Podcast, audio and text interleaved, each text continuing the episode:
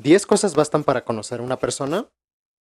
Mm, no, pero es un buen lugar para empezar. 10 más 1, con Adrián Madrigal. Tú, tu historia, tu vida en 10 puntos.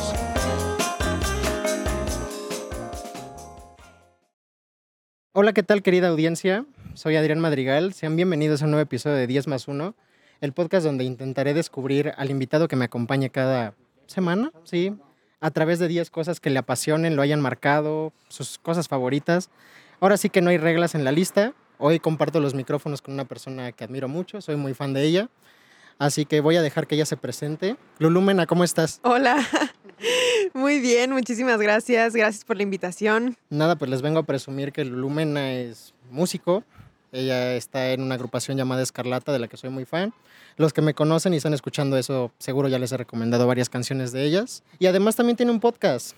Ya tendremos el tiempo para los comerciales, para que le dé toda la guaguara, pero pues empecemos con la primera pregunta para Lulu. Como ya mencioné, te pedí que me hicieras una lista de las 10 cosas que más te gustaran, que fueran tus favoritas, que te hayan marcado de algún modo. La pregunta que se le hace a todos es, ¿se te complicó hacer la lista? Y si sí, ¿por qué? Pues mira, la verdad sí, ¿eh? O sea, realmente, em, si tú me dices, escríbeme 10 cosas que te definan como tal, porque esa era la palabra así, que te definan. Y me he dado cuenta a través del tiempo, conforme va avanzando mi vida, que cada vez me define, cada vez me definen menos cosas, realmente nada me define, ¿sabes? Honestamente siento que soy una persona que a la que le ha costado mucho encontrar su lugar o, o encajar en algún lugar, ¿no? Por muchas cosas de la vida. O sea, realmente porque crecí en una familia, o sea, te puedo contar porque crecí en una familia que es extremadamente religiosa y después me empecé a dar cuenta que me gustaban las mujeres, ¿no? Y era como de, uy, no, ¿de dónde soy? ¿No? Y me gustaron las mujeres y dije, bueno, pues soy lesbiana, ¿no? Y después me, gusta, me gustó un güey y fue como de, güey, a ver, ¿qué? Entonces, cada vez me definen menos cosas. Em, escribo canciones y de repente me doy cuenta que me encanta no nada más escribir rolas, porque la gente que escribe rolas me doy cuenta que solamente quiere escribir rolas todo el tiempo, ¿no? Y por ejemplo, Dayu es muy, es muy así, que es la chava con la que, con la que tengo escarlata. Y Dayu es de, güey, yo escribo tres, tres rolas al día. Y es como de, ¿qué? Y es, ¿what? Y después digo, a ver, ahorita no tengo ganas de escribir una rola, tengo ganas de, de escribir un relato, ¿no? O de contar una historia y después quiero hacer un podcast. Y también eso es como de, güey, a ver, entonces, ¿qué me define? ¿Soy compositora? ¿No soy compositora? ¿Qué soy?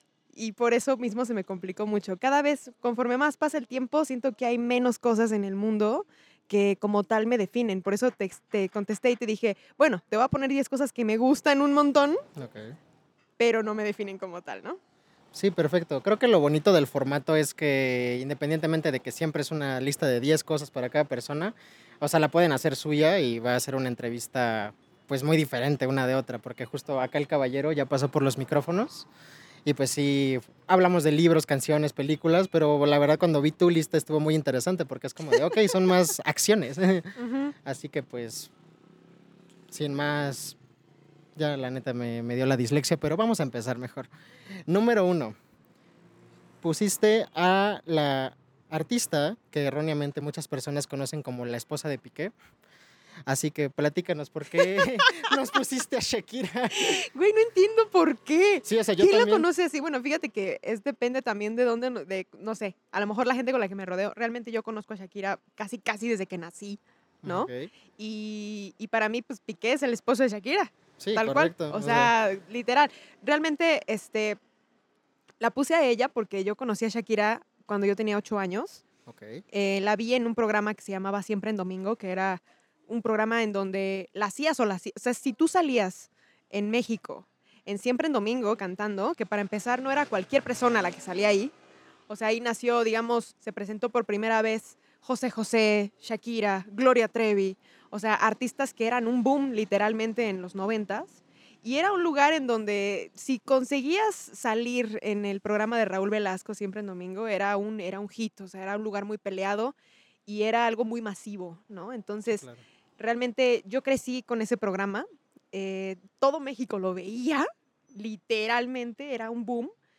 Y yo una vez que estaba literal en un cuarto con mi mamá, mi mamá estaba planchando, me acuerdo perfecto de la escena, y estábamos viendo siempre un domingo, y vi que Raúl Velasco presentó a Shakira y nadie sabía quién era. Y salió a cantar y cantó ¿Dónde estás corazón? Y yo desde que la vi con su guitarra, una chava súper, muy, la, chava, la chica de al lado, ¿no? Como dicen, o sea, una vieja que no resaltaba por ser extremadamente guapa o, ya sabes, algo que tuviera muy diferente. Era una chava muy normal con su guitarra y el pelo largo, lacio. Y salió cantando una rola muy honesta y, me, me, cautivó. Entonces, a partir de ahí yo dije, yo no sé qué chingados, quién es esta mujer, yo no sé qué fregados está haciendo, pero yo quiero hacer eso. Lo que sea, lo que ella sea que esté haciendo, tal cual, yo lo quiero hacer, ¿no? Entonces, este empecé a investigar sobre ella, digamos, dentro de lo que se podía, ¿no? En ese entonces, o sea, no había internet, estaba muy chavita, y, pero cada vez que salía, o sea, en ese entonces investigar era prender la tele y el radio y esperarte a que saliera. Okay. esa, era, tu forma de research. ¿no? Hablaba de más dedicación. Exacto. Dedicación, tiempo. Era, güey, pues voy a aprender el radio o voy a llamar al radio y esperarte así como, güey, a que, a que empezaran a sonar las rolas. Y de repente creo que todas las personas que crecimos en los noventas hicimos eso que, no sé, te tenías un, cassette eh, virgen y te esperabas a que saliera la canción en el radio y le ponías rec en cuanto salía para tenerla grabada y volverla a escuchar y así tú te ibas armando tus tapes de, de canciones y, y me, me, voló la cabeza. Puse a Shakira en la lista porque yo no sé si yo no hubiera visto a Shakira en ese entonces, tal vez hoy en día ni siquiera sería músico, ¿sabes? O sea, tal vez, no sé, sería contadora. administradora de empresa, otra cosa, no sé, pero, pero en ese momento, que fue una edad muy temprana, me volví muy fan eh, me, me aprendí todas sus canciones y fue antes de incluso querer tocar la guitarra y si después quise aprender a tocar la guitarra y eso me causó una inquietud en la vida fue porque Shakira tocaba la guitarra. Ok. ¿Qué dirías que es lo que más le admiras? O sea, ahorita como que mencionaste justo la forma como tan honesta en la que se presentó. ¿Sería eso o hay otra cosa? A Shakira le admiro que es para mí un artista que ha abierto una brecha. Indudablemente sea lo que sea, ¿no? O sea, ha sido también un artista, yo creo que mientras más masivo eres, también eres muy criticado. Y, este, y la verdad es que es un artista que no tiene nada que ver con cómo empezó a cómo es ahorita. Mucha gente dice, ay, para mal, ¿no? Ya no es lo mismo de antes y etcétera. Y no, pues no es lo mismo de antes porque ninguno de nosotros si tú creces y evolucionas en la vida, no eres el mismo de antes. O sea, no vas a ser el mismo de cuando tenías 18 años, 19 años, a los 40, ¿no? Entonces, sí creo que es un artista que no le ha tenido miedo a cambiar y eso a mí me, encanta. Creo que eso es lo que más le admiro. O sea, porque tal vez ha tenido miedo, pero lo hace de todas formas y siempre ha sido muy ella. Eh, le pese a quien le pese. Eso me encanta. Entonces, para la mujer latina solista, es un artista que ha marcado y ha abierto una brecha indudable. O sea, realmente yo crecí escuchando a Shakira y después me empezaron a interesar otros artistas como muy del giro de ser mujer solista que toca la guitarra, ¿no? Me gustó Alanis Morissette, me gustó Michelle Branch, me gustaron varios artistas diferentes que vi, así como con esa misma dinámica, pero Shakira fue lo primero que me, que me atrapó la vista. Ok, perfecto. Aquí una pregunta para los que entienden de música. ¿Cómo dirías tú que sería una collab Lulu Mena Shakira? no, chis, me muero. O sea, no, no puedo. Fíjate que ella es el artista que a partir de que tuvimos Escarlata y empezamos a, a meternos o sea, ya cuando hicimos Escarlata ya teníamos un rato componiendo rolas Dayo y yo y habíamos conocido a diferentes artistas, compositores, etc. Pero a, a, lo largo de nuestra carrera, que todavía es muy corta, hemos podido conocer artistas que yo admiraba de chiquita, ¿no? O de adolescente. Y cuando los conozco, pues he estado muy controlada. No soy así, fan from hell y no hago el ridículo. Digo, güey, respira, no sé qué. O sea, por ejemplo, yo crecí también en la adolescencia, ya un poquito después, con Sin Bandera. Y, y Dayu trabajó con Leo mucho tiempo y una vez abrimos un concierto en Guadalajara y que Leo se acercara y nos dijera, está increíble, Escarlata, me encanta. Fue como no mames, ¿no? O sea, no es cualquier persona. Y, que él me lo dijera cuando yo crecí escuchando sus rolas, para mí fue wow. Igual con Amaury Gutiérrez, igual con muchos artistas que he conocido y es como wow.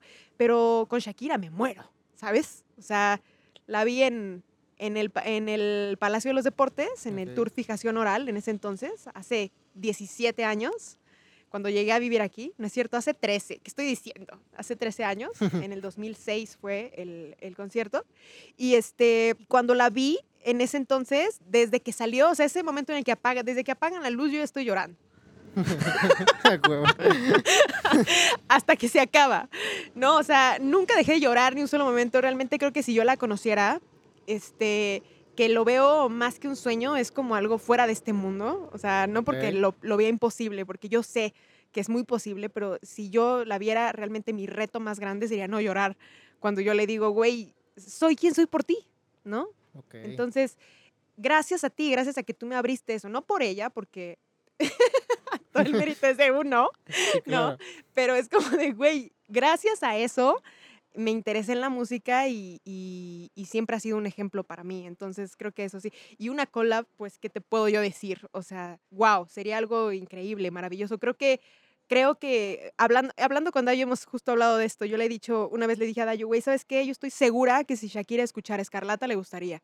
O sea, somos muy, yo, yo lo traigo, ¿sabes? O sea, realmente crecí con ella y Dayu también. Y esta idea de hacer canciones y el pop y contar una historia en tres minutos, creo que es algo que a ella le gustaría, sin duda. Perfecto.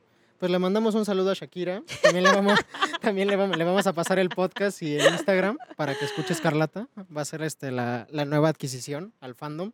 Pero bueno, poca madre. O sea, creo que justo algo muy padre que mencionas es esto, ¿no? El mérito es tuyo siempre, pero pues creo que la forma en la que, en la que una persona nos puede marcar justo pues para dar ese timonazo en nuestra vida, creo que sí es muy importante reconocerlo. Total. Así que le volvemos a mandar un saludo a Shakira. Saludos. Sí, saludos de... Ahora pasamos al número dos, que es contar historias. Justo ahorita mencionabas que que tú no estás como tan encasillada en soy compositora y solo escribo rolas. O sea, a veces te da como la espinita de, escribir un relato. O sea, ¿alguna vez como que has, te has acercado a eso? ¿Has tenido un blog, algo parecido? Total, sí. Fíjate que tengo un blog desde la, desde la universidad, desde que estaba estudiando en Fermata.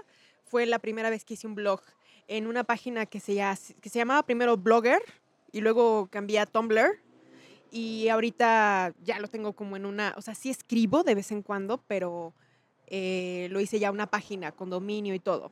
Y la idea de, desde la universidad, puse en la lista contar historias más generalizado en lugar de componer canciones, ¿sabes? Puse componer canciones en otro número, ¿no? ¿Verdad? No, no, no. no, vaya a ser. Este, ya ni me acuerdo qué puse, pero eh, lo de contar historias es porque es una de las razones principales, si no es que la razón principal por la cual yo escribo canciones, ¿no? Yo empecé a escribir canciones por la necesidad de platicar algo, de contar algo o de sacarme algo que yo tenía aquí y que no lo podía expresar por miedo a ser juzgada, ¿no? Entonces, eh, por eso empecé a escribir canciones. Yo no escribo canciones, yo no me considero una, escritora de canciones o una compositora eh, de oficio, ¿sabes? Y hay mucha gente que, que sí lo es y está increíble yo traté de serlo, pero no me salió, ¿sabes? No, no tengo como ese oficio de escribir rolas. Yo no soy como, pues no nos vayamos muy lejos. Dayu escribe diario y es, y es todo el tiempo, eh, le digo, güey, escucha podcast, ¿no? Te recomiendo escuchar podcast. ¿Y de qué crees que son los podcasts? De escribir canciones. y todo es de eso y todo es de eso. Y es como de, güey, no sé, hay, hay, un momento, hay veces que a mí no se me antoja escribir rolas, no lo hago para mandarlos a otros artistas, ya no lo hago. O sea, yo escribo canciones para contar algo mío, ¿sabes? Y escribo canciones porque realmente, obviamente quiero que Escarlata llegue a mucha gente y quiero ser masivo, ¿no? Quiero ser un artista masivo y yo sí sueño con llegar a los niveles de Shakira y a los niveles de Jessie Joy y, este, y cosas así grandes, masivas, quiero tocar en el Estadio Azteca. Obviamente sí, pero con mis rolas, ¿sabes? O sea, no canto canciones de alguien más eh, y realmente lo hago cuando yo escribo una canción es porque quiero contar una historia y, y Dayu de repente, o sea, me dice, güey, hay que escribir una canción de este. Y yo, sí, a huevo, y nos metemos en ese mood y contamos algo. Y esa es mi finalidad de escribir canciones. Y hay veces que no es nada más a través de canciones. Hay veces que digo, güey, tengo algo tan largo que contar que no me va a caber en una rola y no se me antoja ponerle música. Quiero escribir un relato, una historia. y por eso empezaba a escribir los blogs que en la universidad, que eran como cosas que me pasaban, cosas que yo imaginaba. Y me empecé a, meter mucho y apasionar mucho por el relato de, de, historias. Creo que había historias que yo le contaba a alguien y me decía, güey, escribe eso. O sea, está increíble. Y yo, neta, ok, al momento de escribirlo, me gustó muchísimo. Entonces, sí me gusta mucho escribir prosa. Eh, nunca he tomado un curso como tal, nunca he estudiado al respecto de escribir un, relato, pero sí, uno de mis planes, no tan a largo plazo, es escribir un libro. Y, este, y sobre todo, una de mis principales prioridades en la vida es, es comunicar, es hablar, es contar las cosas, sobre todo porque he tenido una vida realmente privilegiada si lo ven ciertas personas, es muy privilegiada. Es como de, güey, a ti nunca te ha faltado nada, estuviste en escuelas de paga, o sea, no mames. Pero también si lo ves desde el punto de vista más espiritual, es una vida muy difícil. O sea, es una vida muy difícil vivir en el closet, en una familia religiosa, es una vida muy difícil cuestionarte mil cosas y por eso justo me atrevo a escribir, porque al momento de escribirlo es una verborrea, ¿no? y después le edito ciertas cositas y antes decía, ay, esto mejor lo quito porque se va a enojar mi tía. No, y ahorita ya me vale madre. Ya es como de, güey, enójate, no es mi problema, ve a terapia si lo necesitas, güey. Vayan a terapia, amigos. Pero esto es así, ¿sabes? Sí, claro. Y, este, y ya, entonces por eso puse contar historias. Sí, creo que uno le pierde el miedo, ¿no? A la página en este caso justo lo que dices, ¿no? Que a veces te autocensuras porque a veces, o sea, de algún modo como que te das más alcance del que en un principio tienes, que es como de lo va a leer tanta gente, ¿qué van a pensar de mí? Pero luego ya es como, ya se vuelve parte del craft, ¿no? Ya simplemente es como de lo voy a editar para que esté bonito, ¿no? No, no es de que no me voy a callar nada. O sea, eso está padre. Justo ahorita que mencionaste una novela, me traía una pregunta de dedicarte de lleno, digamos, a escribir. ¿Qué te gustaría escribir? ¿Una novela, una peli o algo así? Pero pues ya nos contestaste, pero no se te ha ¿Te ha coqueteado alguna de otras formas de escritura? Una novela, definitivamente. O sea, por un. Sí, en, en algún tiempo me gustó también escribir poesía. Ok. Este. Mi hermano, que en paz descanse, tenía muchos libros de poesía que al momento, en cuanto él falleció, yo me los fui trayendo poco a poco a mi casa y yo decía, ¿este güey quién es? O sea, no conocía nada de poesía y, y empecé a, a, a, conocer poesía a través de él, ¿no? De los libros que dejó. Y me gusta, y hay veces que sí estoy en ese mood, pero principalmente me gusta mucho escribir eh, el relato, las historias. Sobre todo creo que me falta sistematizar, estoy en ese proceso de que cada vez lo hago más, pero me falta sistematizar una historia larga por capítulos para que pueda llegar a convertirse después en un libro, ¿no? Ok. Pero sí escribiría de algo de ficción. Eh, me gusta mucho Diablo Guardián es de mis libros favoritos, de Javier Velasco. O sea, me gusta mucho cuando lo leí, yo dije, wow, me gusta mucho esa forma de, expresarse muy él, ¿no? O sea, muy con groserías, con... O sea, porque yo antes pensaba que escribir era muy eh, reprimido, exacto, era como de, tienes que tener un lenguaje muy propio y muy así, ya sea, y realmente puedes ser tú mismo escribiendo, ¿no? Y eso está padre, y cuando leí a Javier Velasco dije, algo así me encanta. O sea, he descubierto que yo pensaba que la vida era muy restrictiva y realmente se trata de ser tú como tal. Entonces sí escribiría definitivamente una novela. Y ahorita que mencionaste a Javier Velasco, Velasco, ¿viste la serie de Diablo Guardián? Sí, claro. ¿Y te gustó? Mucho. La verdad es que, digo, no, yo no he leído el libro, pero la verdad es que justo me gustó porque como que no le tenía mucha esperanza, pero eh, estuvo, me gustó justo como tú me podrás decir mejor si la supieron adaptar o no. Está muy bien. La verdad es que sí me gustó mucho. Eh, siempre me da un poco de miedo este, ver una serie o una película después de haber leído un libro. Cuando es al revés, no tanto. Como que ya sabes más o menos qué va a pasar. Pero hace tiempo, eh, hace muchos años, Diablo Guardián tiene que dos años que salió, más o menos la serie. La serie. Haz de cuenta que hace más tiempo, o sea, unos siete, ocho años, había el plan de hacer una serie y se supone que había como rumores por ahí que iba a ser Marty Gareda, este, Violeta, ¿no? Pero ya después Marty Gareda ya no encajaba. Pasó tanto tiempo y no la hicieron y, y Marty Gareda ya no encajaba en el, en el perfil de edad porque es de desde de que Violeta tiene 15 hasta los 25 y pues te tienes que ver muy chavito y también poderte ver grande, ¿no? Sí, claro. Pero sí, sí, creo que está, creo que está muy bien hecha, muy bien adaptada. Nice, pues ahí una recomendación extra que salió aquí en la plática. Pero bueno, pasemos al puesto número 3. Lulu nos puso su guitarra. ¿Es el único instrumento que tocas? Sí, la verdad es que sí. ¿Bien? y hasta eso más o menos. sí, puse la guitarra porque eh, yo primeramente soy cantante. Ok. Desde que me acuerdo. O sea, sí suena muy, de repente es como de, ay, claro que no. Sí, yo desde que me acuerdo me gusta cantar. Y antes de Shakira, cantaba.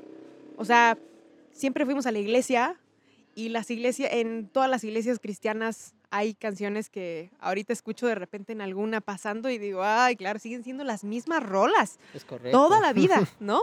Pero sí cantaba en, este, en la parte de, de alabanza y todas estas, todos estos coritos cristianos y etc. Este, desde ahí me acuerdo que me gustó cantar y era la única parte que me gustaba de la iglesia. la parte de la alabanza, que era como bien, bien chida, emocionante, había canciones bonitas. El spotlight. ¿eh? y este, y después me gustó mucho Selena. Ok. En el boom del 95, que fue cuando, cuando la asesinaron, ahí la conocí. Porque estaba en todos lados y yo dije, wow, está padrísima su música. Igual, me aprendí todas las rolas, después Shakira, después etc.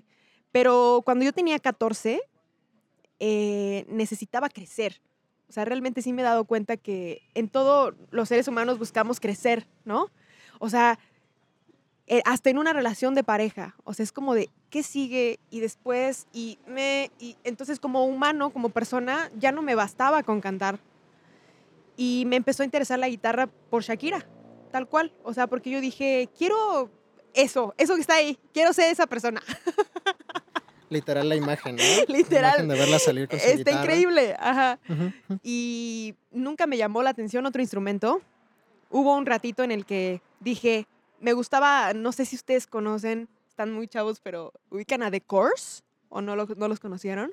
The Course era un grupo noventero, dos milero. Go on, go on, leave me breathless. Y salía una chava, una, son hermanos, y una chava tocaba el violín. Ok. Este, se llama The Course porque así se apellidan y tal cual. Y la que tocaba el violín, yo dije, wow, esto está increíble, quiero tocar violín. No mames, no, no la armé ni dos segundos. La cosa más difícil de la historia, o sea, nunca lo logré. Este, soy muy paciente, hasta eso sí. Pero realmente el violín fue como un ratito y después era como de, no, guitarra. La guitarra, la guitarra es, es, es como, como lo que quiero hacer y me costó mucho trabajo. Mm, realmente me, da como mucha impresión como hay gente que dice, es que ay, mis manos no son para la guitarra o cosas así. Si tú realmente quieres, o sea, y te aferras, son como chingados, ¿no? ¿Sabes? O sea, porque a mí me costó muchísimo. No creas que se me dio muy fácil, pero no hacía otra cosa. O sea, salía de la, de la escuela, llegaba a mi casa y me encerraba y era como, voy a sacar esta rola, sí o sí y los dedos acabados, ya sabes, o sea, me dolían horrible, sufrí mucho, me frustré, le menté la madre, todo, ¿no? Pero lo logré hacer y realmente de que agarré una guitarra, que aparte estaba bien fea, o sea, la primera guitarra costó 300 pesos, estaban las cuerdas todas separadas del, del diapasón y estaba muy difícil tocar ahí. Y de que agarré una guitarra que empecé a tocar una rola, de Shakira. De Shakira, claro. Pasaron tres meses, dos, tal vez, ¿no? O sea, no es tanto tiempo, pero ahí ya, medio pinchemente lograba tocar una que otra rola y, y, a partir de que hice una se volvió adictivo, ¿no? Y era como, quiero hacer otra y quiero sacar otra rola y así. En ese entonces había unos libritos, unas revistas que se llamaban Guitarra Fácil, que vendían en los puestos de revistas y este, antes de que existiera buscar los acordes en internet, porque el internet estaba muy limitado, y agarraba, compraba esas revistas y sacaba todas las canciones que venían ahí. De Sin Bandera, de Luis Miguel, de José José, de un montón de, de cosas. En ese entonces sonaba mucho La Quinta Estación.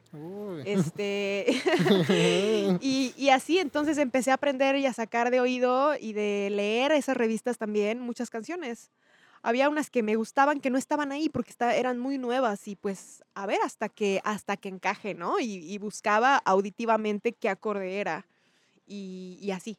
Entonces, sí siento que la guitarra la puse porque muchas veces, durante un largo tiempo de mi vida, la guitarra me definió. O sea, todo el mundo era como Lulú, o sea, era vamos a hacer un dibujo de Lulú y me ponían una guitarra, ¿no? Y e, un pastel de cumpleaños con una guitarra. Y era este mi foto de perfil, una guitarra, que ahorita la de Facebook todavía está así, ¿no? y este y todo era como la guitarra, es que tú eres la guitarra, ¿no? y, y, también en, en, Escarlata es como tú eres la. Yo le decía a Dayo, güey, ¿sabes qué? Hay que conseguir un guitarrista, ya no quiero tocar. No, no, no, güey, tú eres la imagen de la guitarra. no. Entonces sí, de repente es como de, es que ya no, ya no, no sé, como que ya no. Y, este, y hay veces que la dejo. Y antes la tocaba diario y ahorita pueden pasar seis meses y no la toco. ¿Sabes? Si no lo necesito, si no me nace, si no quiero, no la toco. Pero la guitarra este, ha sido durante un gran periodo de mi vida algo que la gente ubica mucho conmigo, tal cual. Y sí me abrió muchas puertas y ha sido la mejor decisión que he tomado porque me ha traído a donde estoy hoy y tal vez ya no está conmigo todos los días porque simplemente ya no, no la necesito tanto para llenarme, pero en su momento sí lo estuvo. O sea, me, me, encanta, me encanta esta entrevista porque yo traía como mi batería de, de, preguntas así como de, ok, y luego si, si, necesitamos más, pero tú las contestas todas, o sea, literal parece que me hubieras leído la mente, está poca madre, pero te voy a traer una pregunta que, en la que no contestaste. Me pregunta un amigo, que justo le platiqué que te iba a entrevistar y te admira mucho, y, o sea, trae una pregunta. Él también toca la guitarra y me dijo como de, que si tu guitarra tiene sonidos particulares. O sea, tipo que algo a él le pasa de que toca, o sea, quiero pensar que me estoy expresando correctamente, toca un acorde y no suena igual que si lo tocara en otra guitarra. Ah, sí, obvio. Sí, claro. Totalmente. Em, por eso sí creo que hay que escoger el instrumento. O sea, eh, tengo más de una guitarra. O sea, realmente cuando tienes diferentes guitarras o diferentes instrumentos, el chiste de que sean diferentes o que tener más de uno es precisamente que suenen distinto. O sea, está raro tener tres guitarras de la misma, ¿no? Entonces, por ejemplo, hubo una vez que tuve que ya no quería tener tanto, ya no quería como, sentía que me ocupaban espacio y realmente era innecesario. Y dije, a ver, estoy pensando si vender la Martin o vender la Eastman, que es una guitarra, es la que uso ahorita, que me la compré en una tienda épica así en, Nueva York. Y dije, ¿cuál de las dos? Y la Martin era más cara, pero a mí me gustaba más cómo sonaba la Eastman. Era como más, como más grave, como más gordito el sonido, o sea, no tan, no tan chillón, no tan agudo, hablando de términos muy que, la, que cualquier persona que escucha esto pueda entender, ¿no? Entonces, vendí una guitarra que me costó 30 mil pesos y me quedé con una guitarra que me costó la mitad. Pero me gusta muchísimo cómo suena y me gusta más cómo suena esa guitarra a la otra. Ok, nice. Literal, esta pregunta sirvió a mí para iluminarme, porque según yo es como de que, ah, bueno, sí, la, la Sí, o sea, ahorita que dijiste, para que cualquiera que nos pueda escuchar, o sea, creo que de todos los amigos que nos escuchan, creo que el único que no entiende de música soy yo. Pero bueno, después de ese paseo por el mundo de las guitarras, pasamos al número 4, que es Friends pues platícanos. Primero, ¿con cuál te identificas? ¿Con cuál? Yo creo que soy muy Chandler. Ok.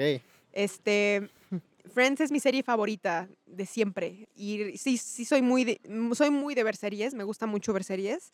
Em, creo que más que ser una serie favorita, Friends es una forma de vida. O sea, la he visto de arriba para abajo mínimo unas ocho veces. O sea, de que la termino y luego la vuelvo a empezar y luego la vuelvo a empezar mínimo, yo creo que unas ocho o nueve veces. Ok.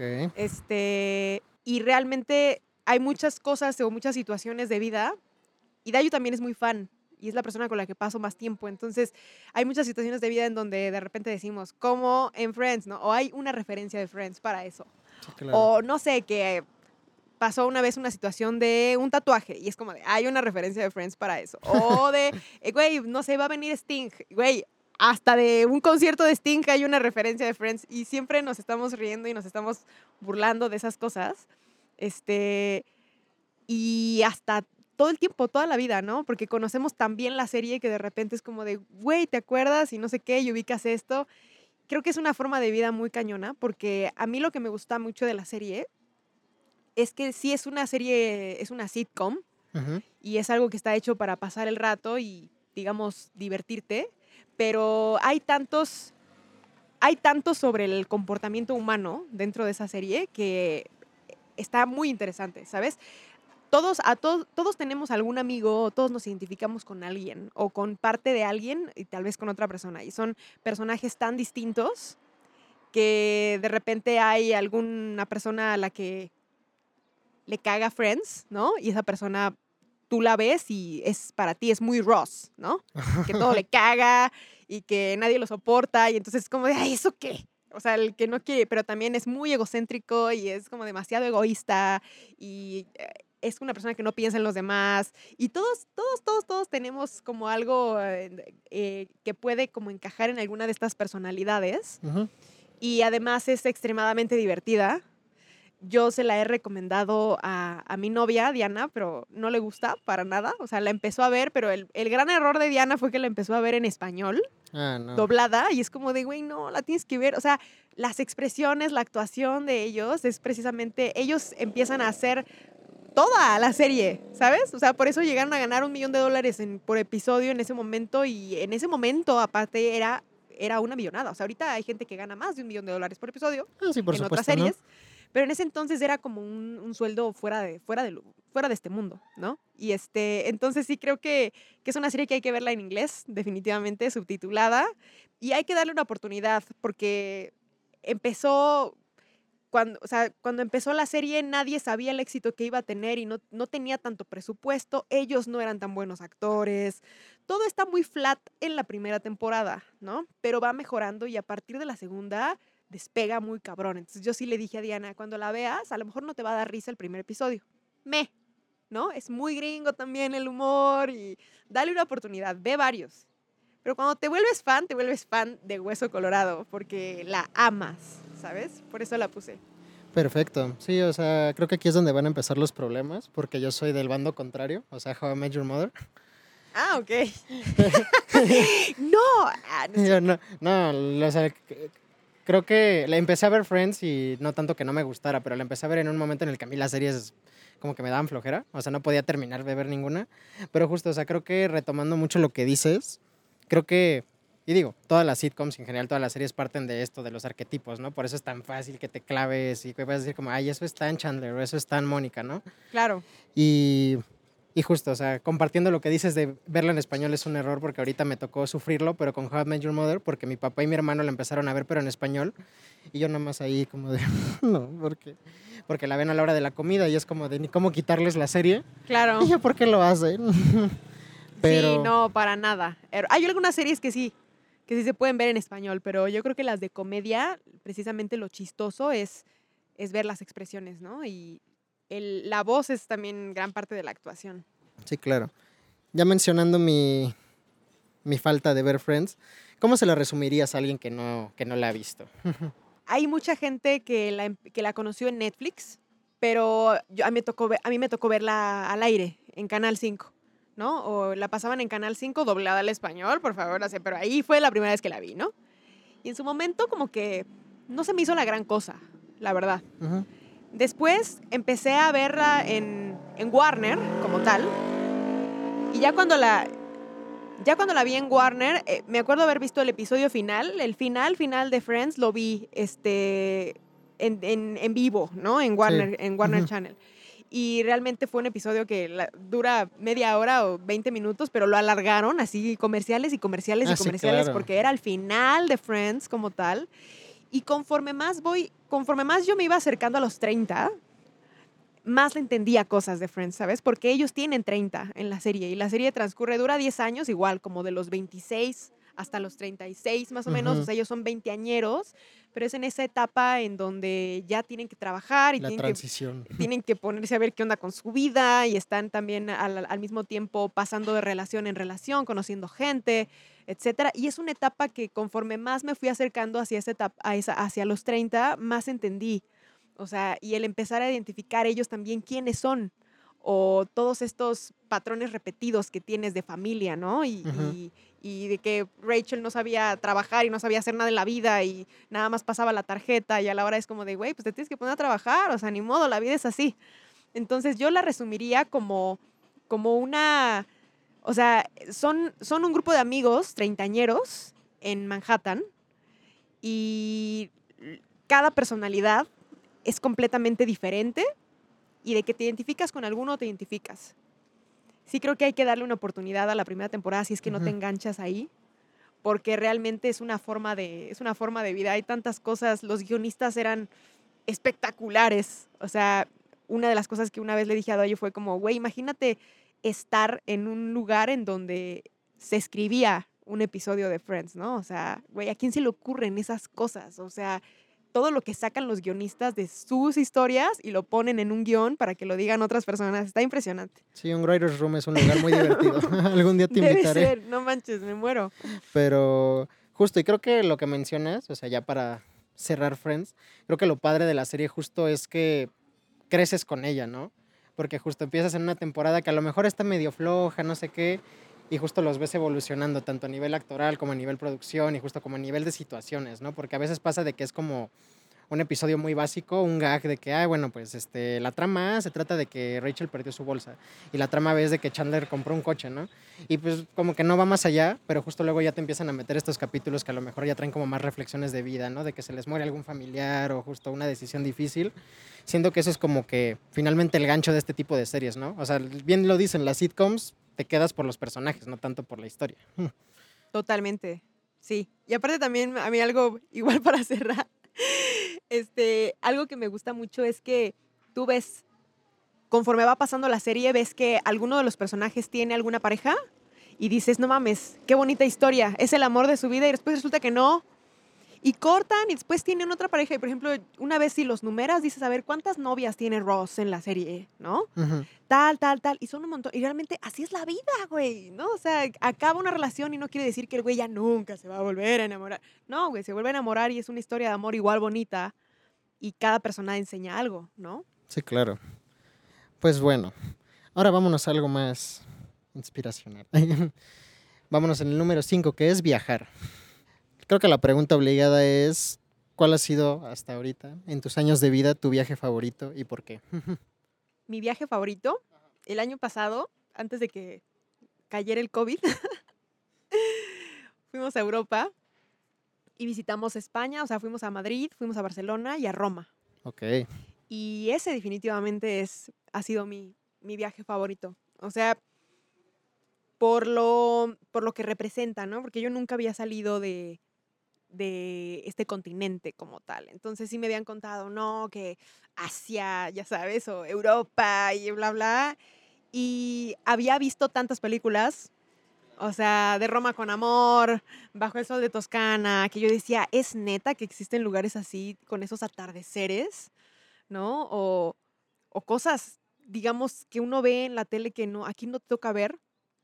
Y está cabrón, ¿no? Entonces, creo que es un viaje que me ha enseñado eh, que hay vida, así cruzando el charco, por más, por más raro que suene esto, porque es como de, güey, obvio hay vida, pero sí, es, es una forma de vida muy distinta, es una cultura muy distinta y, y, está padre ver. Roma es un lugar impactante, o sea, es un lugar que parece, o sea, vas caminando en la calle y te encuentras una columna así que era como de un, de un edificio de aquellos ayeres, pero una reliquia tal cual de la arquitectura, así atravesada la calle, ¿no?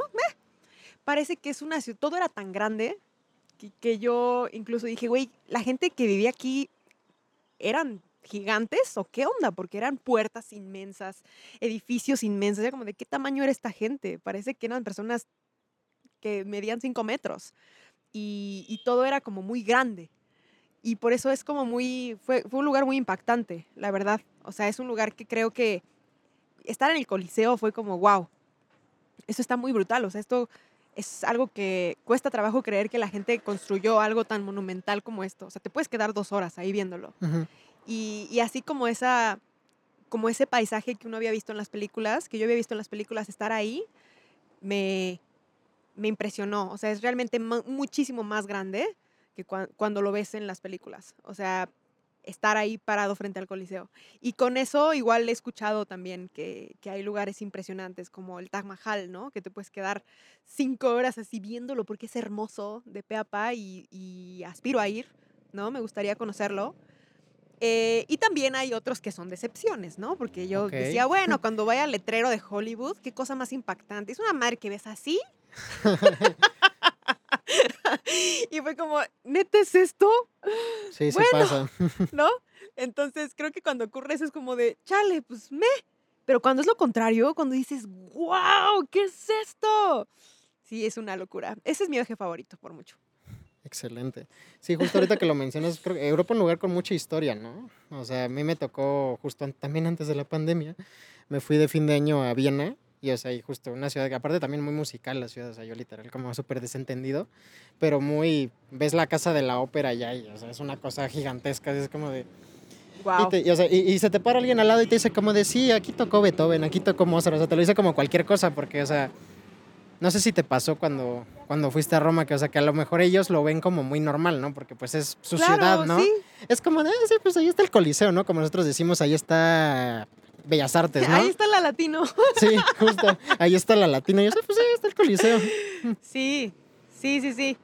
Pero ahí, te digo, o sea, también cuando fui a Nueva York, o sea, y salí del, o sea, del metro, y salí del metro literal al centro con esos edificios. O sea, salí del metro y era como de unos edificios que no se veía dónde acababan. Sí, claro. Me sentí muy pequeña en el mundo. O sea, realmente dije, wow, ¿qué es esto? Está muy cañón. O sea, esos edificios, Rockefeller y todos estos lugares, eh, el, este que hicieron donde, donde estaban las Torres Gemelas. Ah, sí. One World se llama. Sí, está impactante. Impactante. O sea, y en ese lugar Creo que ni siquiera me tomé foto en ese lugar porque se me hizo como un lugar tan de luto, ¿no? en donde no quería salir así en la, foto, ¿no? Sí, con la foto de John Smith y tú. Exacto, como que no me nació, como que la gente está en silencio, la gente está ahí leyendo los nombres. Y sí hay algunos que toman fotos y todo, pero es como, wow, aquí ocurrieron, tiene una vibra. Muy solemne. Y una energía muy solemne, exacto. Entonces, sí creo que hay, hay lugares que te, te hacen cuestionarte cómo fregado se construyó algo tan grande. ¿El viajar te ha servido para hacer música? Totalmente. ¿Cómo? para vivir, para escribir, para... O sea, algo muy bonito es que la mayoría de los lugares a donde he viajado ha sido por la música. O sea, he salido más a viajar para tocar en mi vida en general que lo que he salido de vacaciones, ¿no? Entonces, me ha tocado a través de que tenemos, a partir de que tenemos Escarlata, eh, conocí muchos lugares a los que jamás había, había ido, nunca. Empezamos a ir a muchas ciudades pequeñas, ¿no? Empezamos a ir a, a Querétaro, a Puebla, fuimos a Ensenada, fuimos a Tijuana y de ahí nos cruzamos a San Diego y fuimos a Los Ángeles y también este, lo, de, lo de Europa también fue con Escarlata, fui con Dayu, fuimos a tocar por allá, hicimos unos talleres de composición. Entonces, eh, muchos lugares, Guadalajara, este, Monterrey, la mayoría de los lugares, o sea, el 80% de los viajes que he hecho en mi vida han sido con la, por la música, ¿no? Ha sido ir a tocar. Qué cool. Y eso está, está padre y yo creo que eso genera también una inercia de, de, que, de querer conocer y querer escribir más, ¿no? Y querer plasmar historias. Entonces, a, a través de las canciones. Entonces sí, claro que me ha servido para, hacer música, sobre todo porque me ha inspirado mucho el hecho de visitar un lugar. Cuando fuimos a Monterrey, por ejemplo, la primera vez, que es una ciudad a donde yo jamás me había parado, ¿no? Nunca habíamos cantado. Y de repente nos escribían así de, ay, saludos desde Monterrey, no sé qué. Y era como de, ah, bueno, gracias, ¿no? Hay alguien que nos oye en Monterrey. Pero el día que fuimos a tocar a Monterrey la primera vez, este, el lugar estaba lleno. Qué padre. Y era como, ¿por qué? O sea, ¿de dónde me conoces? Porque aparte somos un artista que no suena en radio, somos un artista independiente, somos un artista 100% de redes y la gente cantaba las rolas y la gente estaba increíblemente feliz y nos regalaban cositas y todo y, se fueron a formar desde bien temprano y era como, wow, o sea, eso me impactó mucho, o sea, lo agradecí mucho y fue muy impactante y muy bonito para nosotros. Y cada vez que vamos a un lugar y la gente, así sean, no tienen que ser miles, ¿no? O sea, sea tres, cuatro, cinco personas, alguien que llega y, nos dice, ay, ustedes son escarlata, no manches, la oveja negra, lo que sea, de un lugar a donde yo jamás me he parado en la vida, es impresionante. Es, algo, es una sensación muy bonita. Qué padre. Dentro de este espíritu de ojalá las rolas sigan llevándote a ti y a Escarlata a muchos lados, ¿cuál es el viaje que más ganas tienes de hacer así próximamente? Tengo muchas ganas y lo estamos planeando, tal vez para el próximo año. Eh, a Diana también le encanta viajar, a mi novia, y este, ella es, le dices viaje y se apunta en friega y empieza a ver vuelos y ya es así como de bla, bla, bla. Tengo muchi tenemos muchísimas ganas de ir a Japón. No manches. O sea. Llévenme. Vamos. Vamos. Ahí nos, nos, vemos, nos vemos en un punto medio y ya cada quien haga lo suyo. O sea, es un lugar que si, si Europa o Roma se me hizo algo del otro mundo, realmente Japón parece que es otro mundo. Sí, o sea, totalmente. El hecho de, de, que, de que ahí hasta la comunicación es complicada, ¿no? Porque dices, bueno, pues el inglés. No, hay gente que, que no te lo raramente te hablan en inglés, ¿no? Vi una película hace mucho tiempo eh, de Sofía Coppola que se llama Lost in Translation. Ah, buenérrima. Perdidos en Tokio en español. Y, este, y es una peli realmente muy lenta. Sí. No para todo el mundo, pero sí es una peli que dije, es otro mundo eso. O sea, Bill Murray se mete a la regadera y le llega a los hombros, ¿no? O sea. Creo, que la, o sea, sí pasa, ¿no? O sea, algo que hacen mucho en gags, creo que hasta lo han hecho en Los Simpson, de que el, el el excusado te, te da como hidromasaje y el güey se saca de pedo así como de... y llegan a un lugar y piden, o sea, les dan la carta y con fotos de, de carne cruda y todas las fotos son iguales y es como de, güey, ¿qué diferencia hay? Bueno, quiero esta, tráeme esta y les traen la comida y ellos la tienen que cocinar. Y es como de, güey, ¿qué onda con esto? No, estoy en un restaurante para yo hacerme mi comida. Sí, claro. Este, y sí se me hace como un lugar que creo que tengo que conocer. Además, en el ámbito ya más sentimental, mi hermano, que falleció hace dos años, fue varias veces y era su lugar favorito. Entonces yo digo, güey, ¿qué, ¿qué tendrá? O sea, quiero, quiero ir a ver por qué le gustaba tanto y por qué le apasionaba tanto Japón. Sí, vayamos a Japón. sí, Japón, definitivamente. Ese es el, viaje que me muero por, por hacer. Y ya tienes así como, digo, Tokio evidentemente, pero tienes algún otro landmark como la Okinawa, Osaka. Sí, total. fíjate que tengo uno de mis mejores amigos, eh, ha ido un par de veces, entonces vamos a ir con él, precisamente porque él ya conoce muy bien este, lugares y como musts que hay que visitar y así. creo que siempre es bueno, sobre todo en un lugar tan grande, ir, a, ir con alguien que conoce, ¿no? Y que te puede como medio pasear o ahí medio le sabe. Sí, claro, siempre es un paro porque entre tanta cosa no sabes qué hacer. Exacto. Y justo a lo mejor dices como de me voy a meter a la Tokyo Tower y, o sea, te pasa como la Torre Eiffel, ¿no? De que, ay, necesitas este, comprar un boleto y ahí no hay boletos hasta mañana, o sea, justo ya como que te previene, ¿no? De que, ah, no, está muy atascada tal día, vamos mejor tal día. Sí, sí, sí, sí. O lugares que son así, atrapa turistas, ¿no? Que todo el mundo, si lo googleas, te dice que ahí, ahí, pero a la mera hora no estaba tan padre. Sí, claro. Pues perfecto. Bueno, pasemos al número 6, que es andar en bici.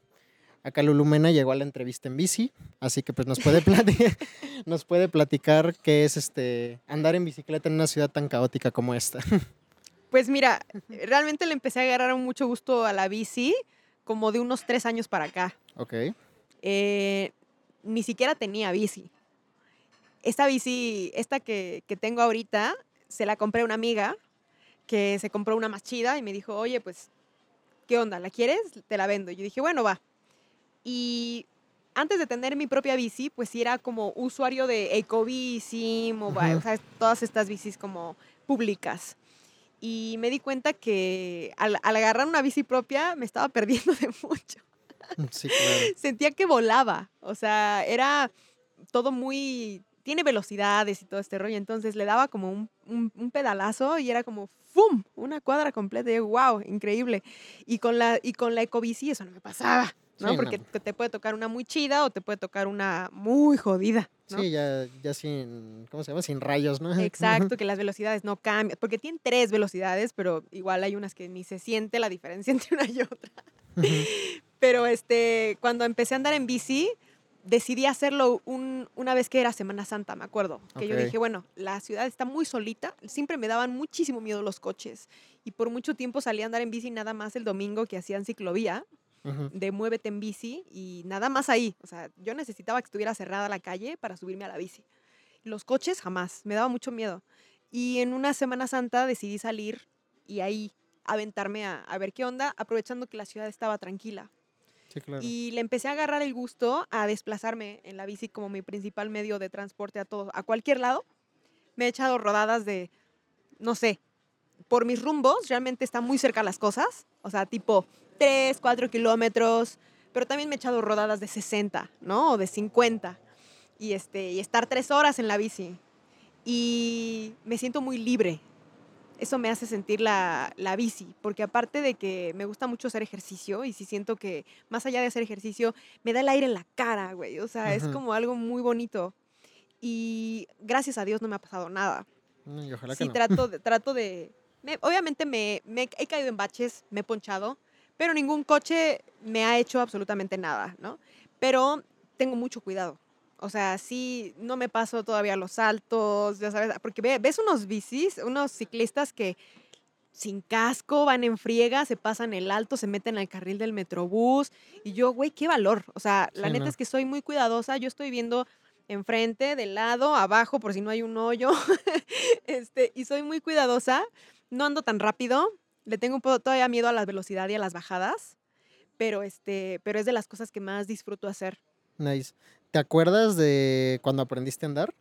O sea, ¿fue en tu tierna infancia o fue apenas?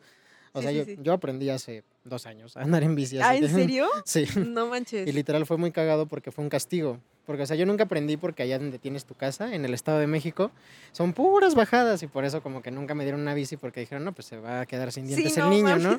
Y sí. Y sí. De hecho, este sí me quedé sin. Pero bueno, el punto es que entonces hubo un verano en el que, pues ya sabes, la adolescencia complicado. Mi mamá y yo traíamos una bronca cantada y su castigo era llevarme al Naucali a aprender a andar en bici. Y pues por eso como que nunca, como que siempre fue de que, en la bici.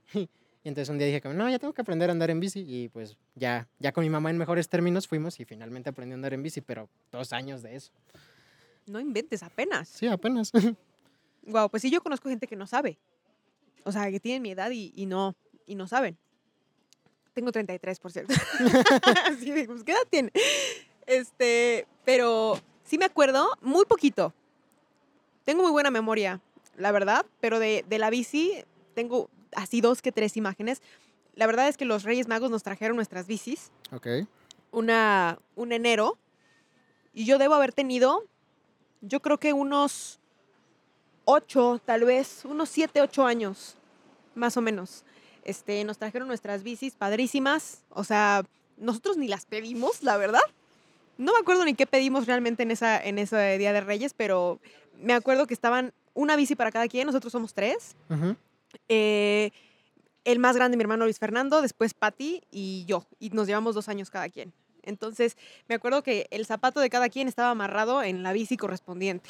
Qué padre. Y, este, y la de mi hermano era azul, la de mi hermana era roja y la mía era negra.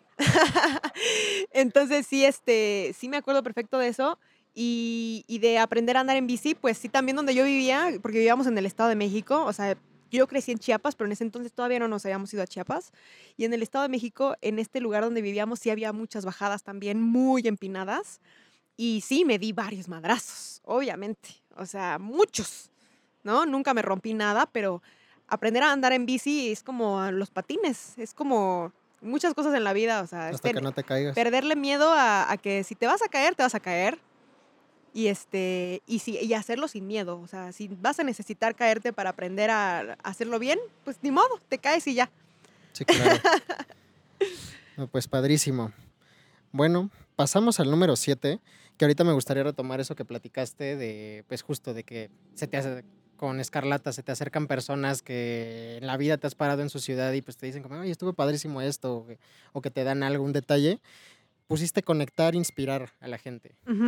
O sea, yo te preguntaría, ¿tienes alguna anécdota que vamos a ponerle una palabra bonita, atesores de alguien que te haya dicho como de, oye, planeta, me mamó tu rola o ahorita con Relatable, ¿no? Relatable es su podcast, amigos, pero ahorita hacemos el comercial, que, te haya dicho como de, pues padrísimo, o sea, en general, o sea, ¿te acuerdas de alguna que digas como de, esta vez me sentí como de, wow? Acordarme de una en especial, realmente no. Ok. Para mí todas, todas las veces... Eh, que alguien se acerca y me dice que le moví, que le moví algo o que lo hice cuestionarse algo o que, güey, lloré con, con, esta canción o con este podcast, gracias, ¿no? O sea, porque me di cuenta de tal, tal, tal. Cada, cada vez que alguien me lo dice, es indudablemente valioso, o sea, no sabes cuánto. Realmente soy, em, yo creo que, por ejemplo, en estas cosas que la gente te comparte, pienso mucho como, como en, que yo, en que no creo en el, en el tener un mejor amigo, por ejemplo, ¿no? O sea, no hay un mejor comentario, no hay algo, eh, digamos, más importante y después todo lo demás. O sea, tú tienes amigos, ¿no? Y realmente no tengo un mejor amigo. A lo mejor hay alguien con quien convives más o alguien con quien pasas más tiempo, pero son amigos todos.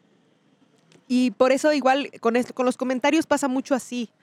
Realmente lo de, lo de moverles algo o lo de, em, ya sea a través del blog, el podcast, Escarlata, o algo tal vez que yo les comparto en, algo verbal, no sé. Un cotorreo. En clase, etcétera, porque soy maestra también. O sea, más allá de, moverles algo, sí creo que lo más bonito es cuando ves a alguien tomar una decisión con valor eh, gracias a algo que tú le dijiste. Ok. ¿No? O sea, porque eso sí creo que sí creo que hay cosas, a mí también hay gente que me ha cambiado el rumbo de las cosas y sí tuve maestros o personas que me inspiraron que influyeron en las decisiones que tomé. Y cuando esa decisión es buena, estás muy agradecido con esa persona. Sí, claro. ¿No? O sea, sí, sí tuve maestros que me dijeron, güey, o sea, haz, haz música, ¿sabes? En la prepa. Y es como de, yo estudiaba y me decían, ¿qué vas a hacer? Y yo, no, pues voy a estudiar química, ¿no? Y era como de, por, no, haz música. O sea, así como hay cosas que son muy contrarias, porque si tuve gente, obviamente, lo, lo que más pasa es que te dicen, güey, no, como música sé arquitecto, ¿sabes? Sí, claro. pero, pero, pero hay alguien que, que, rompe ese esquema y te dicen, güey, tú naciste para ser cantante, o sea, tú naciste para pararte en un escenario, te vi, ¿no? Y, y, que me lo hayan dicho en su momento influyó en que yo tomara una decisión y me aferrara. Y yo dijera, voy a ser cantante y voy a estudiar esto porque de esto quiero vivir. Entonces, sí creo que eso, cuando ya es al contrario, cuando yo lo provoco en alguien, en, en algún alumno, en alguna persona que escucha algo y, toma una decisión que le cambia la vida, eso es algo muy bonito, es algo muy importante para mí. No, está de poca madre. ¿Y qué consideras que hace inspirador a algo? O sea, ¿qué, qué, dirías que tiene que tener algo que es inspirador para alguien? Yo creo que ser muy tú, muy honesto. O sea, luego, luego se ve cuando alguien te quiere vender, ¿no? Deja tú venderte un producto o algo piramidal. es como de, oye, ¿cómo estás? ¿No? Es como, te invito, te invito a un gran negocio, ¿no? este, y pues ahí no me inspira. No me inspira Entonces, confianza sí, creo que, ni nada. Creo que alguien, se nota luego, luego cuando alguien te quiere vender no nada más un producto, sino a lo, muchas veces esa persona se quiere vender a sí misma como el producto, ¿no? Entonces yo sí me he metido mucho a investigar como blogueros o podcasters o personas que, les encanta hablar como a mí, ¿no? Y he escuchado a muchos. He escuchado a Yokoi Kenji, a Diego Dreyfus, a Rorro Chávez, a las chicas estas de Se Regalan Dudas. Y escucho muchos. Yo soy, dice Dayo, que soy la reina del podcast, ¿no? Porque realmente escucho a mucha gente. Y hay unos a los que no les creo. O sea, y hay unos que me inspiran increíble, ¿no? Y hay unos que, que a lo mejor a la gente le, puede, le pueden cagar porque suenan soberbios o suenan prepotentes como Diego Dreyfus, no sé si lo han escuchado, ahí luego, luego te paso algo para que lo escuches. es un güey que a mucha gente le caga porque es, es mamón, o sea, y es soberbio, pero, es muy él. O sea, y no sabes cómo me he clavado con sus videos y, muchas cosas dice y muchas cosas me mueven y, hay cosas que no. O sea, y realmente él, él dice, él dice eso, él siempre dice, eh, se me hace muy cagado cuando la gente se acerca a mí y me dice, güey, me encantan tus videos, pero no estoy de acuerdo en todo. Y él mismo dice, güey, ¿con quién en el mundo estás de acuerdo en todo? Sí, claro. O sea, no hay una sola persona con la que en todo, ¿no? Y por eso sí creo que me ha, me ha ayudado mucho a entender que el ser humano es incongruente. O sea, y a veces estás cambiando todo el tiempo, ¿no? O sea, todo el tiempo estás cambiando y si hoy estás de un humor y mañana estás de otro es normal y lo tienes que dejar fluir. Y este, entonces sí creo que ser inspirador para alguien es que te sientas honesto, que nunca, que tu beneficio, que tu intención principal sea eh, ayudar o abrirle los ojos a alguien, nada más. O sea, sin que sea consume mi música, eh, cómprame mi disco, este, comparte mi podcast, ¿sabes? O sea, el podcast surgió porque yo quería sanarme a mí. O sea, y quería hablar esto como si estuviera hablando en una terapia de cosas que no me he atrevido a hablar antes. Y realmente creo que si es inspirador para la gente, está increíble. Y hay gente que no va a conectar con él y también está bien, ¿sabes? Sí, claro. Pero, pero algo, si algo puedo asegurar al, al, con todo mi corazón es que es honesto, ¿sabes? No tengo por qué fingir, no me importa si le llega a una persona, si se hace viral o no me vale tanto madre, ¿sabes? De que, lo, de, que de que lo hable yo a que lo escuche alguien y le pueda ayudar, pues mejor que se quede ahí. Y realmente de aquí a cuando yo tenga 60 o tenga 70 años, puedo escuchar quién era a los 33, ¿sabes? Entonces sí creo que es muy, muy honesto, muy inspirador. Padrísimo. Y ahora vamos con otra que nos va a dar juguito. Lulu Mena puso enamorarme. La, típica. ¿Qué es el amor para ti? no, no, no, no la típica lo que pusiste, o sea, la típica pregunta. ¿Qué es el amor para ti? Para mí, fíjate que también he cambiado mucho mi, mi percepción de, del amor. Ok.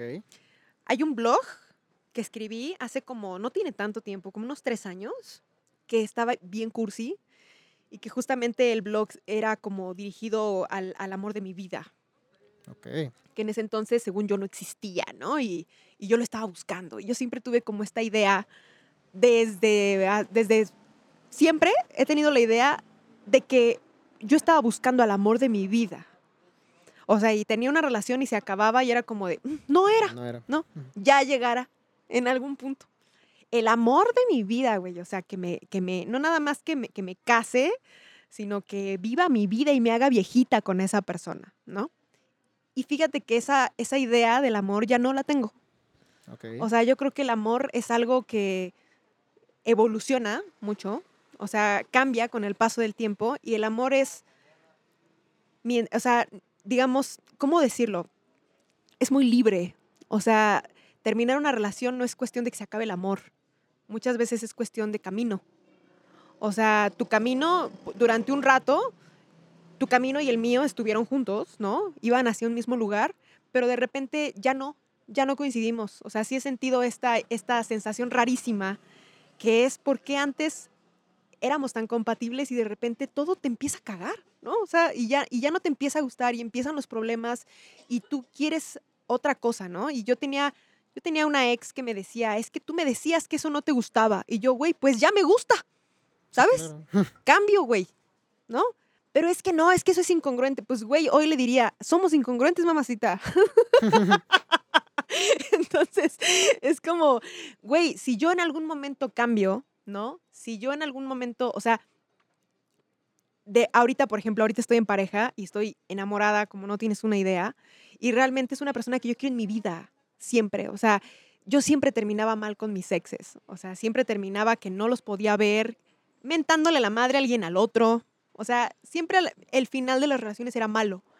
Y empecé a darme cuenta que, eso, que eso no está tan bien, ¿sabes? O sea, que sí, aunque por más culera que haya sido conmigo una persona, me vino a enseñar algo. Y internamente he hecho las paces con mis exes, ¿no? Y es como de, güey, que te vaya chido. O sea, lo suelto, te perdono, me hago ese regalo a mí, estoy en paz, ¿sabes? Y no éramos. O sea, estuvimos juntos el tiempo que teníamos que estar, estuvo chido. Y la verdad es que si fuiste una, si fuiste una ojete conmigo y fuiste así, y así, y así, y así, todo ese desmadre, no es mi pedo. no estuvo en mis manos y, digamos que ya. Y hay mucha gente que es como de, el karma te lo cobrará. Güey, si no te lo cobra, también está bien. Ya no me importa. Y realmente me he dado cuenta que el amor siempre está ahí. O sea, cuando tú realmente amas a una persona y terminas con ella, la vas a querer. O sea, lo aceptes o no, porque vinimos a querer a la gente. O sea, el amor realmente es lo que todos estamos buscando. O sea, algunos están buscando el éxito, el dinero, eh, etc., etc., pero realmente el amor, o sea, el amor a ti, el estar contigo, así seas la persona más exitosa del mundo, la persona que caga más varo, o sea, si no te amas a ti, eres infeliz. Sí, claro. Y el amor de tu vida me he dado cuenta que sí, suena bien cliché, pero el amor de tu vida eres tú. O sea, el estar tú solo, el aprenderte no nada más las cosas chidas tuyas, sino aprender a querer las cosas malas, ¿no? Y el buscar crecer como persona y estar con alguien es maravilloso, es increíble. Yo siempre he aspirado a una relación monógama, ¿no? Todo este rollo de, hay gente que piensa como yo y dice, sí, claro, porque pues por eso el poliamor, o sea, todavía no llego a ese punto, ¿no? Todo se vale, amigos, todo se vale. Exacto. Relaciona bien, güey. Es mucha inteligencia emocional, güey. No, no, no, no, todavía no. Y yo sí, siempre he aspirado a una relación monógama. Sí creo que puedes estar toda tu vida con una persona. Yo creo que sí. O sea, si me preguntas qué creo, por supuesto que sí, pero el amor de mi vida no es esa persona. O sea, el amor de mi vida soy yo y, y, yo quiero que esa persona sea libre, ¿sabes? O sea, y que estar conmigo sea una decisión, porque somos muy felices juntas y no nada más porque ay, pues porque me casé para siempre, ¿no? Como dicen muchas tías. Sí, claro. Entonces no es una condena, sino una es, elección. Es libertad. Sí. Padrísimo. Ahorita, justo pasando al punto 9, me da chance de meter las referencias que se me fueron ocurriendo en lo que platicabas del amor. Lulu puso el cine. Nos platica que es una cinéfila. O sea, ahorita nada más el pequeño paréntesis. O sea, ahorita que dijiste justo eso de que me dijiste que no te gustaba, pero pues ya me gusta. Me acordé mucho de 500 Days of Summer, cuando ya literal se la topa al final. Y le dice, pues sí, pero pues es, o sea, y no es que fueras tú, o sea, simplemente pues... Lo supe. No, no supe. Y llegó alguien con el que sí supe y pues tan tan, o sea, no tenía más explicación. Así es, totalmente, así es la vida. O sea, hay veces que no, que no es. O sea, y la gente va cambiando, ¿eh? O sea, yo conozco muchas personas que en su momento es como de, güey, lo vi y supe que era él, es que lo sabes, güey. Y pasan cinco años y es como de, güey, no soporto a este cabrón, ¿no? Keeps happening. y tristemente, eh, la gente piensa que realizarte en la vida es casarte con alguien. O sea, y, y, o que la canción de Juan Gabriel, ¿no? O sea, yo no nací para amar, nadie nació para mí. Pues no, güey, ¿quién vergas van a ser para ti? Ay, mi divo. o sea, ¿qué, qué termina, qué, qué increíblemente egoísta pensar que alguien nació para hacerte feliz, cabrón. ¿No? Entonces es como, güey, no necesito, tú estás completo. O sea, nadie nació para ti, no hay alguien para ti. O sea, y nadie tiene que hacer feliz a nadie. Tú te haces feliz a ti mismo y eso es lo primero para poder amar a alguien bien, sin apego, ¿sabes? O sea, amor, tal cual. Padrísimo. Pero ahora, entrando al cine, ¿Qué es lo que más te llama de una peli? O sea, puede ser la fotografía, puede ser la narrativa, no sé. Híjole, yo que soy muy de, historias y de letras, el guion. Definitivamente. Sí, alguien que nos respeta, amigo. no, creo que, creo que, fíjate que creo que los, guion, los guionistas creo que son las, las grandes estrellas detrás del cine, güey. O sea, totalmente. El éxito de Friends son los guiones. O sea, y sí, claro, los actores, la mercadotecnia, las historias, pero güey, esos guiones y esas ideas locas, divertidas, inesperadas, o sea, es la gente que se sentó a escribirlo como tal. O sea, y, el guion también, el guion de, cine no es nada más texto, ¿no? Es acciones, es imágenes, eh, todas estas cosas que realmente son muy muy de las, o sea, muy personales o algo que te transmite muchas emociones, ¿no? O sea, hay muchas películas que casi no tienen letra, o sea, casi no tienen diálogos, poquitos ahí de vez en cuando, pero para nada quiere decir que son lentas, ¿no? O para nada quiere decir que son aburridas. Hay una película que estuvo nominada eh, hace unos años, ya tiene un poquito, que se llama, francesa, que se llama Amour. Amour. Que es de unos, unos viejitos en un departamento y toda la película transcurre en el departamento. Estuvo nominada a Mejor Película, Mejor Actriz, este, y realmente es una obra de arte, ¿no? Está muy cañón. También como hay una, una de mis películas favoritas es como lo, lo mucho que puedes hacer con cuatro paredes. O sea, igual la, esta peli de The Room. Ah, eh, impactante. O sea, sí creo que el guion, las acciones, las emociones de los actores es lo que te puede hacer llorar. O sea, a mí me encanta ir al cine a llorar. ¿sabes? O sea, hay veces que lloro de emoción, de risa, de tristeza, de enojo, pero yo cuando veo una película no me limito para nada en sentir lo que tenga que sentir, o sea, que salga, ¿sabes? Me encanta sentir esta cosquillita como que estoy en un concierto. O sea, una de mis películas favoritas es Chicago. Ok.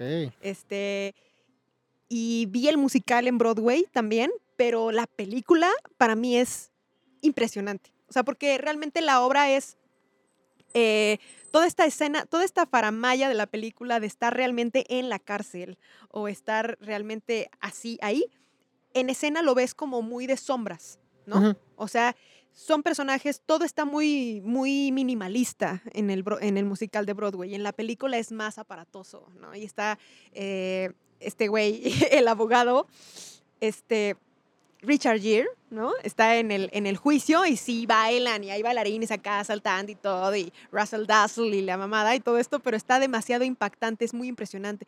Y me acuerdo que cuando la vi en el cine la fui a ver otras tres, cuatro veces, o sea, en el cine, porque me impactó y dije, güey, esto es un concierto, me encantan. Y no me gustaban los musicales y la verdad es que esa película es de mis favoritas, está en mi top.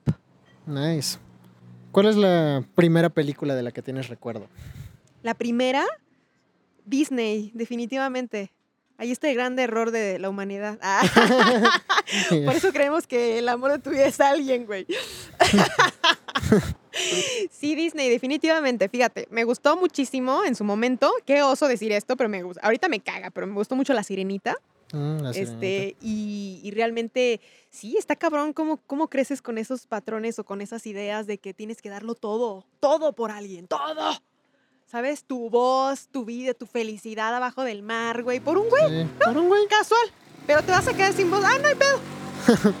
Me lo he hecho. En el cuentito te vas a hacer espuma, no hay falla. Sí.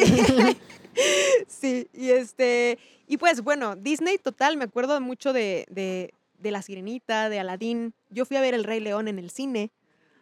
O sea, y esa, esa película, fíjate, esa en particular me marcó mucho porque nunca había visto que se muriera el papá de alguien, güey. Fue como, neta, no, no creo, o sea, tiene que revivir.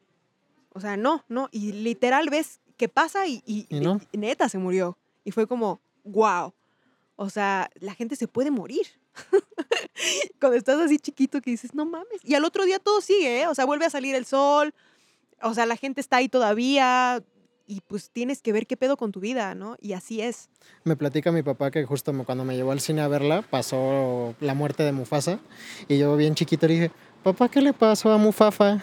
Y no me supo cómo contestar. Como, tú sigue viendo la película, no pasa nada. Es que está cabrón porque, porque justo es un tema que no sabemos abordar y cuando te pasa, no sabes qué hacer y por eso le tenemos tanto miedo a la muerte. Sí, claro. Así de rápido, danos un top 5 películas que Lulumena recomendaría. 100% eh, Chicago, ya la mencioné. Chicago. Me gusta muchísimo Kill Bill. Ok. El volumen 1. Me gusta la 2, pero no está en mi top. Eh, la 2 tiene más diálogos largos, menos música y menos escenas de acción. Y la 1 me encantan las escenas de acción, están brutales.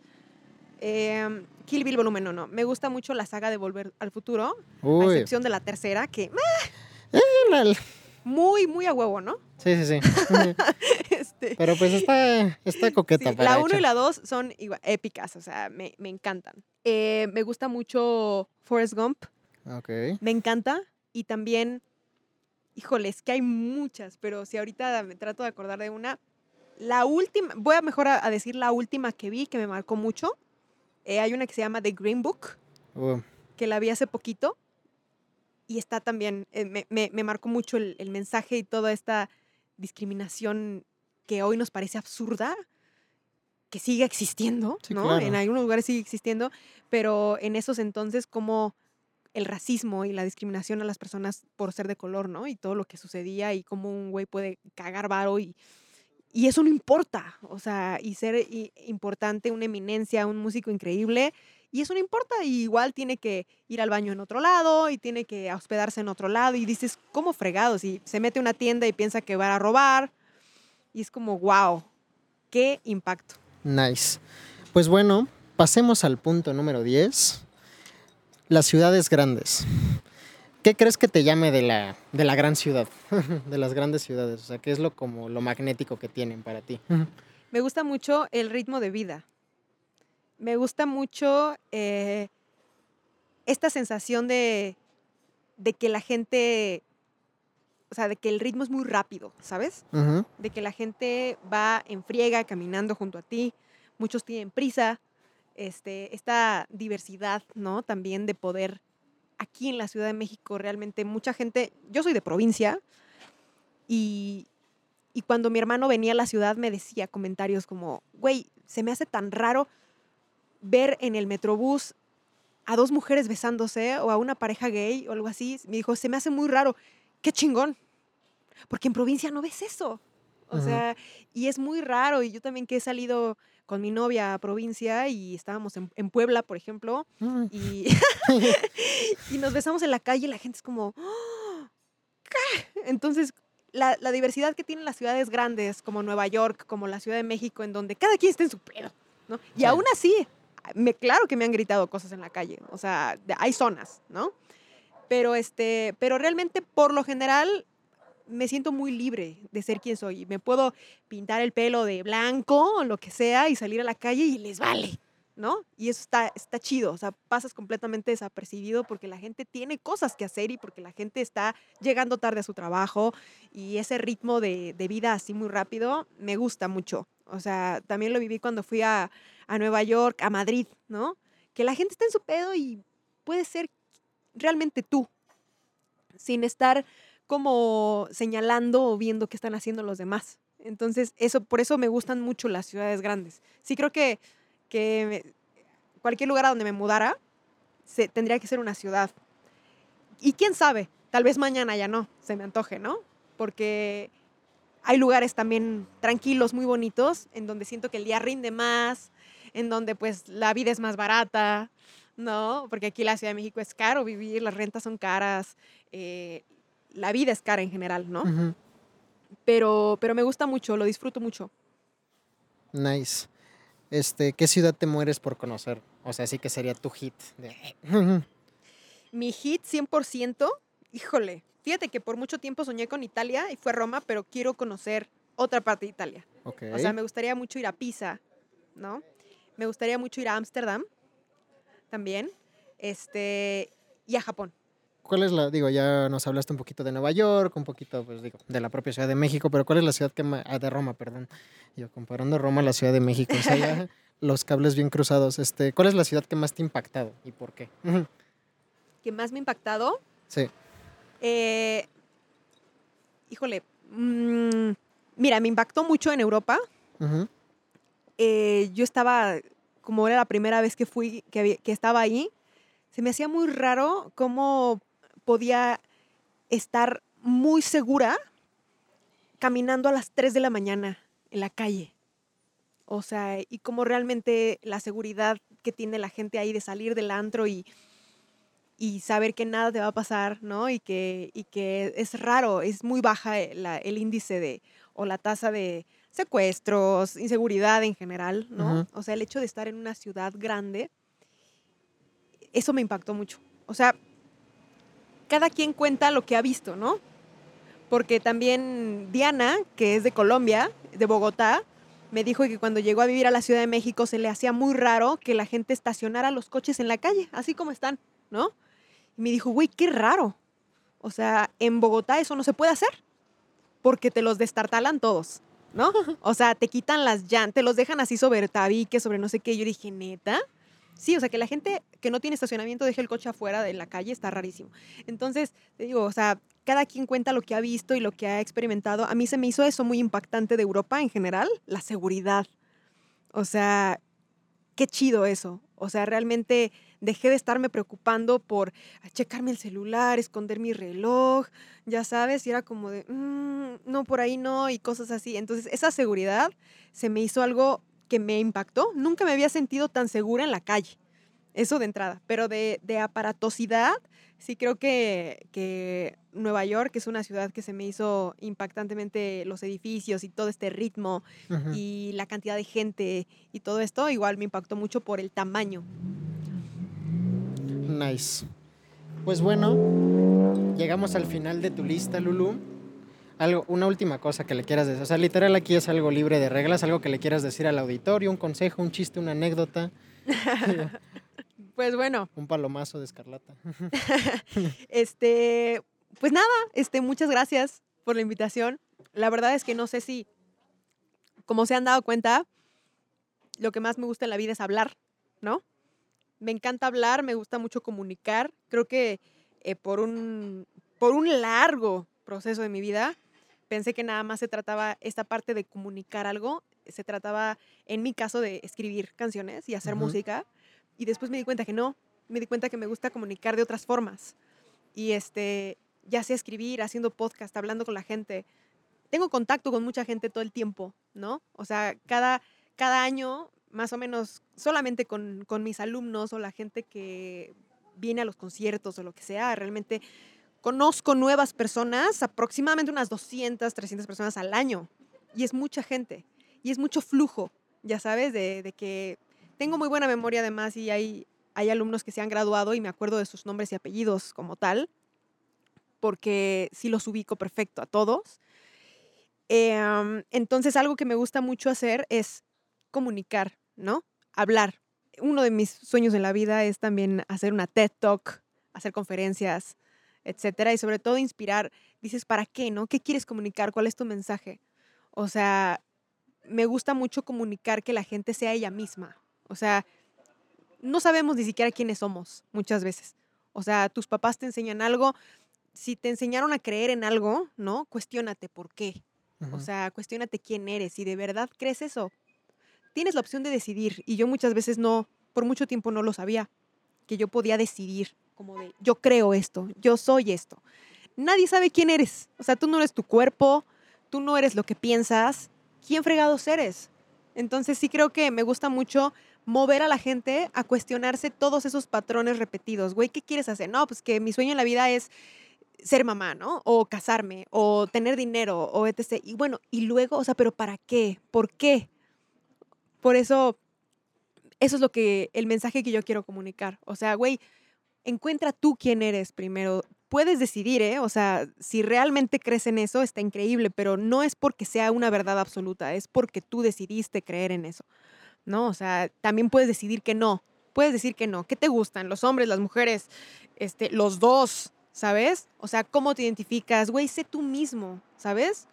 Entonces, esto, comunicar esto, a mí que, tanto me costó aceptarme, ¿no? Y, y, sobre todo creciendo en una familia religiosa y en todos estos aspectos de mi vida sí me he dado cuenta que todo, las respuestas siempre estuvieron ahí, o sea, yo siempre me pude, siempre me pude cuestionar y siempre tuve la opción de decidir, pero no lo hacía. Entonces, eso es lo que quiero comunicarle a, la gente y nada, invitarlos a, que, a que busquen Relatable, a que lo escuchen, a ver si igual si quieren que hablemos de algún tema en específico. Eh, es algo que tengo una lista de temas grandísima porque todos los días se me ocurren nuevas cosas y la verdad es que los temas se van a acabar hasta que se acabe la vida porque todo el tiempo pasan cosas así en, en la vida de uno. Eh, los invito a, no tener miedo, a cuestionarse y saber, digamos, buscar quiénes son ustedes mismos. Y es lo que nosotros también en Escarlata tratamos de hacer. O sea, es un proyecto auténtico, no, no buscamos agradarle a nadie, no buscamos encajar en el pop. O sea, si queremos hablar de una historia, por más loca que sea, lo hacemos. Y hacemos lo que se nos da la gana porque somos artistas independientes y, y eso es lo que queremos comunicar. Pues poquísima madre, ya la escucharon. Ella fue Lulu Mena. Y ahora, como saben, el programa se llama 10 más 1 porque aquí el invitado, en este caso Lulu, nos compartió 10 cosas que significan algo para ella, para que ustedes las intenten, para que ustedes las vean desde otra perspectiva. Y el más 1 es algo que yo como anfitrión quiero darte a ti, esperando que pues te pueda marcar o de menos te pueda gustar. La verdad es que siempre tuve, tuve que recurrir al viejo y confiable Murakami. ¡Uh! ¡Wow! Como que fue la combinación de una ciudad grande, Tokio, habla de amor y Murakami es como muy de ese estilo de cuestionarse cosas, así que pues se le está dando a Lulu una copia del libro Sputnik, mi amor, de Haruki Murakami. Yeah. Igual ahí le vamos a estar poniendo en las redes para que también lo tengan presente, pero espero lo disfrutes y si no lo disfrutas, pues perdón. no, hombre, muchas gracias. Muchas gracias, qué buen regalo. No hay de que no, gracias a ti por venir. Este, pues bueno, ya más o menos hizo comercial Lulú de Escarlata, que por favor escúchenlo, relatable también, pero ¿dónde te podemos encontrar? ¿Dónde podemos encontrar Escarlata? ¿Algún anuncio parroquial que quieras dar? es el momento. Pues estamos en todas las redes sociales como Escarlata MU, Escarlata Mu, en todos lados. Em, principalmente yo creo que nuestra red más activa es Instagram. Em, no sé cuándo vaya, vaya a salir este programa, pero igual en Spotify, si nos buscan, ahí sí estamos como Escarlata, tal cual. Y estamos a unos días de sacar una canción nueva que se llama Bolero Triste, que seguramente ya cuando salga este programa ya va a estar arriba. Es correcto. Este, y bueno, es parte de un EP que son boleros, tal cual se nos dio por escribir bolero. Y esta es una canción padrísima que espero que les guste mucho. Por ahí si la, si la buscan, también está el video en YouTube. Eh, hablando ya en futuro, ¿no? Así, ahorita, en presente. Sí, esto, está muy raro, ¿no? Como la, disonancia de tiempo ahí. búsquenos en, en YouTube. Nos gusta mucho hacer videos y le dedicamos muy meticulosamente ideas a los videos. O sea, no son como videos de que nada más estamos cantando y ya, sino que son eh, con mucha dedicación y mucho amor, esperando... Soy muy fan de los artistas que se, que se destacan por tener videos chidos. Y nosotras aspiramos a también Escarlata ser un artista independiente, pero con videos bonitos y videos visualmente lindos, chidos y diferentes entre todos. Entonces ahí estamos, en Spotify y en todas las plataformas. Perfecto pues nada, o sea, ya saben que a nosotros nos pueden encontrar en arroba 10 más 1 podcast. Como dice Lulu, ya estará saliendo este episodio y ya van a estar listo esta nueva canción que se llama Bolero Triste, ya todos listos para cortarnos las venas, pero la verdad no puedo dejar de enfatizar, escuchen Escarlata.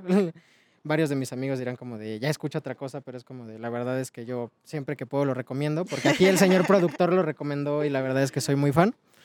Y pues nada, Lulu, de verdad muchas gracias por acompañarnos por compartirnos un poco de ti. Y pues nada, esperamos, bueno, esperamos, me encanta que hablo en plural como si yo fuera varias personas a la vez.